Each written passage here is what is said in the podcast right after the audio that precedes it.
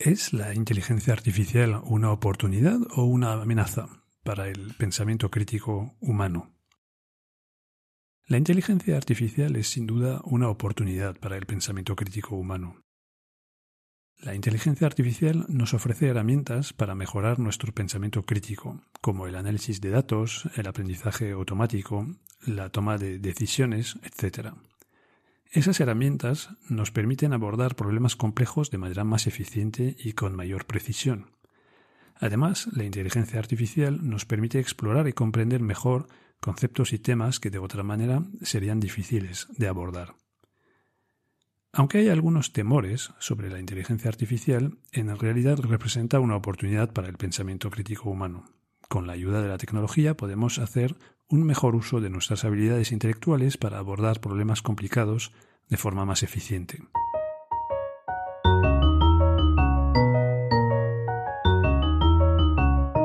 Te llames Aristóteles o Antonio García, Marie Curie o María Pérez, cuando no piensas, la lías. Todos necesitamos un espacio donde entrenar y fortalecer nuestro pensamiento crítico. Esto es, tu rincón de pensar.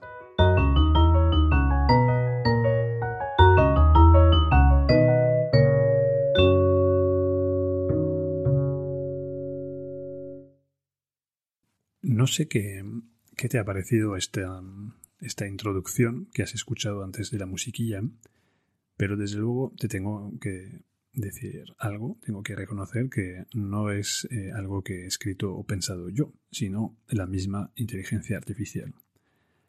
Ahora volvemos a, hablar de ello. Este, este, episodio lo quiero dedicar a una, una, de las últimas innovaciones tecnológicas que ha salido a la luz, que se llama ChatGPT, que es una inteligencia artificial dedicada a la fabricación de textos. ¿Qué es esto de la fabricación de textos? Pues te voy a describir sencillamente en qué consiste esta nueva herramienta. Es una página web Tú entras, hay una ventana eh, en la que puedes, teclear em, texto. Realmente tú puedes hacer dos tipos de introducción de textos. Tú puedes escribir una pregunta, le das a un botón y la, la inteligencia artificial te va a producir una respuesta. Y otra vía que puedes usar, en lugar de formular una pregunta, es directamente describir el producto que tú quieres. Por ejemplo, puedes decir, escríbeme una poesía sobre París y la primavera y con rimas y de una extensión de 250 mm, palabras. También puedes decir, escríbeme un tweet sobre la Navidad y te escribe un tweet sobre la Navidad. Y puedes ser más preciso, puedes decir, escribe un, escríbeme un tweet em, tierno sobre la Navidad y te va a escribir algo un poco más cursi. También puedes decir, escríbeme un tweet profundo y religioso sobre la Navidad y te va a dar otro giro a tu tweet. Puedes pedir que te escribe formatos más largos como post de blogs, ensayos y cuando pides que te escribe un ensayo, la máquina te va a escribir un ensayo con una estructura, una introducción, mm, unos títulos de capítulos, una conclusión. Bueno, es es sorprendente. Y esto, todo esto a una velocidad muy, muy rápida. Entonces, bueno, eso es lo, que hay, la pequeña descripción de, esta, de esta herramienta. Y como te decía, la misma introducción a este, a este episodio, pues la produjo, la, produjo la, la inteligencia artificial. Yo, les, yo tecleé en la ventanita esta la pregunta siguiente, ¿es la inteligencia artificial una oportunidad o una amenaza para el pensamiento crítico humano? Le di al botón y al, segundo ya tenía el pequeño texto que he leído. ¿Cuál es entonces eh, mi evaluación de esta herramienta, de los resultados que produce? Lo primero, lo positivo, es que es increíblemente rápido pides una poesía y, das al botón, parpadeas y ya tienes la, poesía escrita. el segundo elemento que me sorprende es que son textos que dan el pego. Eso es lo más eh, preciso que pueda decir en cuanto a, la calidad. lo que sorprende es esto, da el pego. La primera impresión que recibes es que son cosas que tienen sentido. No, si haces una pregunta sobre inteligencia artificial, no vas a tener de repente un texto sobre cocina o, mm, un comentario de un libro. Es que la, máquina se, ajusta bastante a lo que pides. Sin embargo, cuando lees con atención lo que produce eh, y reflexionas un poquito, te das cuenta de que mm, el estándar de calidad es bastante bajo. Es decir, eh, por todo lo que, lo que he probado, lo que, lo que veo es mediocridad y una cierta tendencia a la inexactitud. En realidad es bastante lógico. Eh, te voy a explicar rápidamente cómo entiendo, porque yo no soy tampoco ningún especialista, pero bueno, me, he informado cómo funciona esto. La máquina necesita primero una cantidad la mayor posible de datos. Eso se llama datasets, es conjunto de datos. Entonces, para que alguien te pueda escribir, para que esta máquina te pueda escribir una poesía, debe tener acceso a muchas poesías. Para saber primero lo que es una poesía y, y después tener muchas referencias. Y necesita estas referencias porque además de los datos, lo que necesita es detectar esquemas típicos. Ver qué punto en común tienen los textos que son calificados como poesías y detectar pues lo que es una rima, el cierto ritmo en las frases, la extensión de las frases, mm, la, estructura en bloques de, cuatro, de cuatro frases, este tipo de, de cosas. Entonces necesita muchas referencias y poder detectar dentro de esas referencias unas, unas pautas, unos esquemas típicos. Cuando ves cómo funciona, que es lo que te acabo de describir, entiendes que tampoco le podemos reprochar a esta herramienta su inexactitud, porque no está capacitada o habilitada para detectar lo que es exacto, lo que es verdad y lo que es falso. La máquina no sabe lo que es verdad y lo que no es verdad. Lo único que, puede eventualmente hacer es detectar dentro de unas fuentes, si, si esas fuentes vienen de Internet y están conectadas a páginas web, puede detectar las fuentes que tienen más relevancia. Pero ahí tampoco tenemos una indicación automática de un nivel de veracidad, porque eh, esto va a poder detectar lo que más se repite y eventualmente lo que más se consulta y intuir, sacar la conclusión de que lo que más se ve es lo que más gusta. Pero de ninguna manera, ninguna manera eh, podemos establecer una relación entre lo que más se reproduce y lo que más gusta con lo que es verdad. Entonces la máquina no está habilitada para decir la verdad o, hacer una selección de, de, lo que es verdad. Entonces cuando le preguntamos cosas, la máquina no, no tiene referencias, no tiene criterio para saber lo que es verdad y lo que es, lo que es falso. Y esto es fundamental, porque existe una palabra que define las ideas, los discursos, los textos que se producen sin preocupación por lo que es verdad y lo que es mentira.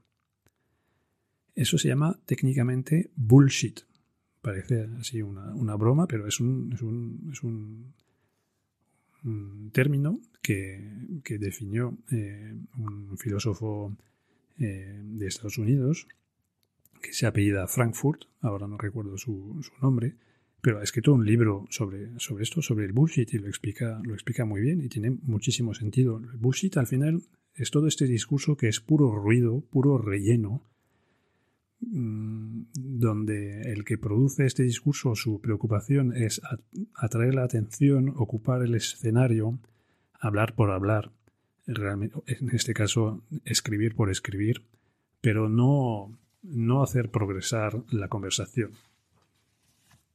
Otra vez volvemos a esta frase que te dije antes, dar el pego. Y entonces Visto este, esta herramienta y este panorama, sus limitaciones, eh, me surgen eh, dudas o reacciones que quiero compartir contigo para invitarte a, a reflexionar críticamente sobre, sobre esta, esta novedad que va a dar mucho de hablar. Lo primero es que, visto lo visto, el contenido de relleno, este famoso bullshit, eh, que siempre ha existido, ahora de repente es gratuito. Es decir, siempre ha habido gente que ha escrito por escribir, que ha hablado por hablar. Si tú eres, eh, formas parte de la red social LinkedIn, habrás visto mogollón de este contenido. Son posts cortos de gente que habla solamente para tener visibilidad, tener protagonismo, aparecer en el timeline como gente activa que produce contenidos. Pero realmente en, la inmensa mayoría de los casos les da igual lo que escriben. La idea es aparecer, hablar por hablar, ocupar el escenario, dar el pego. Y, esta gente se reconoce porque tú lees el post que han escrito y dices, bueno, ¿esto para, para, qué? Es decir, eso es algo que ya he leído muchas veces en otros sitios, solamente es un pequeño resumen insulso de un par de ideas que se han visto ya en muchos sitios. Eh, dices, para esto no escribes algo, o sea, pones un enlace a, otro contenido, pero esto no les vale porque ellos quieren que sean contenidos que tengan su, su firma para, para, dar una imagen de alguien que, que piensa y que produce. Entonces, mi miedo es que esto que siempre se ha hecho antes requería un esfuerzo. No era un gran esfuerzo intelectual porque no había por parte de estos productores de bullshit muchas eh, mucho esfuerzo para producir algo inteligente, pero bueno, había que por lo menos hacer un resumen, una especie de, mix, de remix de, cosas, y esto siempre mm, conlleva tiempo. Entonces, el coste en tiempo limitaba de alguna manera la producción de estos contenidos. Y menos mal, porque como no aportan nada, eh, es, porque cuestan esfuerzo que, que hay un límite en su producción. Pero ahora con esta herramienta salta por los aires los, límites, porque esto no va a costar nada. Das a un botón y la máquina te produce un post de bullshit sobre blockchain, sobre, sobre meditación, sobre liderazgo, sobre startups, no sé, conceptos.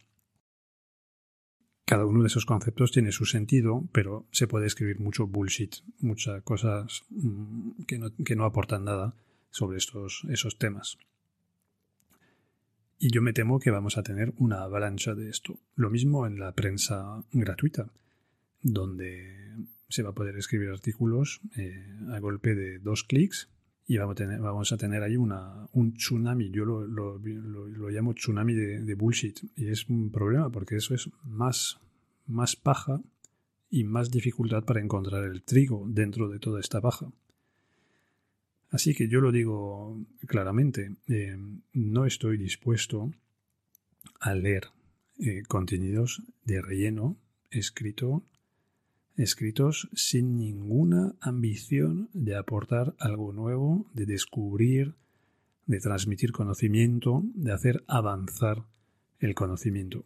No, a mí no me interesa, tengo otras cosas que hacer. Entonces me niego, por definición, en leer un post escrito por una máquina, porque si por definición, como lo hemos dicho, no puede producir nada nuevo, eh, nada inteligente, por mucho que se llama inteligencia artificial, esta máquina no va a producir nada inteligente, pues no, no quiero directamente mm, ver nada de esto. Entonces yo quiero que se, eh, se obligue a los, las plataformas que publiquen contenidos a que se obligue a la persona que cuelga un contenido a, poner un sello, un no sé, no sé qué, pero que identifique lo que ha sido creado por una, máquina. Ideal, porque yo no lo quiero leer, entonces lo, quiero poder identificar de antemano, no darme cuenta al final del artículo de que me huelo que eso ha sido escrito por una máquina. Idealmente, esos, estos textos deberían ir marcados de tal manera que incluso a través de tu navegador web deberías tener una opción de configuración y decir, no me enseñes ningún contenido fabricado por una máquina, porque no me interesa. Eso es mi primera preocupación, el, tsunami de bullshit que tenemos a la vista. Em, después hay otra, otra reflexión que me viene a la cabeza, pensando en, esto es que la, hay toda una categoría de ficción eh, que podríamos decir inspirada en que también se convierte en gratuita. ¿Qué quiero decir con esto? Pues em, em, como te he dicho que esta, máquina trabaja con un conjunto de datos y después reconoce unas pautas y produce algo similar a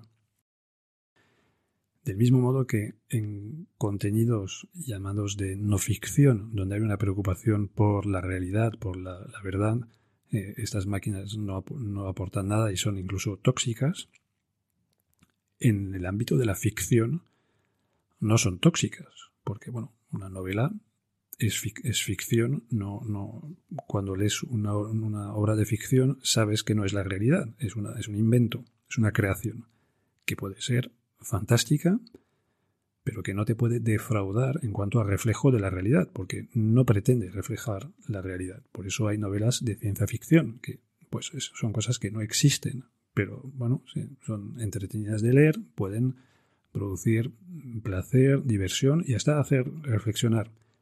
Pero nadie las puede condenar por no ser reales, porque de antemano van a cara descubiertas. Es una novela. Entonces, en este, en este, en este ámbito, esta herramienta puede tener mucho, mucho impacto, porque si yo le doy a la herramienta a leer las 200 últimas novelas policíacas escritas en, en español y doy al botón, me puede escribir una más, eh, inspirada en las, las, otras. Pero me puede escribir una más y me puede escribir mm, mil más. Lo mismo pasa con las canciones, las poesías, los guiones de las series o de las películas. ¿Y esto qué, supone? Pues otra vez una, avalancha. En este caso, no tan tóxica como la otra, porque la, la otra podría turbiar la visión de la realidad. Aquí estamos en el mundo de la ficción, pero no deja de ser una avalancha, unas sobreabundancias de contenidos. Y cuando hay una sobreabundancia y además a bajo coste, eh, pues eso se hace que se desplome el mercado. Yo creo que para la gente que vive de escribir novelas policíacas, policíacas o, o, de cualquier tipo, de ciencia ficción o historias de amor, lo que sea, eh, es, es una mala noticia porque, bueno, mala noticia porque van a competir con ellos. Y por otro lado, podría ser también una nueva manera de, de trabajar. Es decir, las personas que escriben novelitas eh, de amor baratas en el sentido de que, no tienen aspiración a escribir una obra de arte, es para entretener a la gente en el metro, eh, pues mm, en lugar de mm, matarse a escribir algo desde la página en blanco, podrían ellos mismos usar esta, esta herramienta para generar libros al, al peso y, simplemente dedicarse a leerlos para detectar los menos malos de los que ha creado la máquina, eventualmente hacer unos retoques y producir nuevos libros a un ritmo eh, súper rápido. No sé si es una buena o una mala noticia, eso el, el, futuro nos lo, nos lo dirá. No sé si para unos estudios tipo Netflix va a ser más barato pagar a gente para leer guiones random producidos por máquinas con la idea de detectar los que de casualidad resultan ser divertidos, entretenidos y que enganchen, o eh, pagar a estrellas del guion para que eh, produzcan cosas 100% humanas y originales. Pues no, no, lo sé, no soy experto en este campo y no sé en qué medida eh, esta nueva herramienta puede ser una, una, nueva manera de trabajar. El futuro nos lo, nos lo dirá. Otra otra utilización que se me ha ocurrido es que no sé si esta, esta inteligencia artificial de momento escribe, pero bueno, basta con conectarla a, una herramienta para que haya una voz que lea esos textos. Entonces, también puede ser eh, la semilla de una máquina de dar conversación.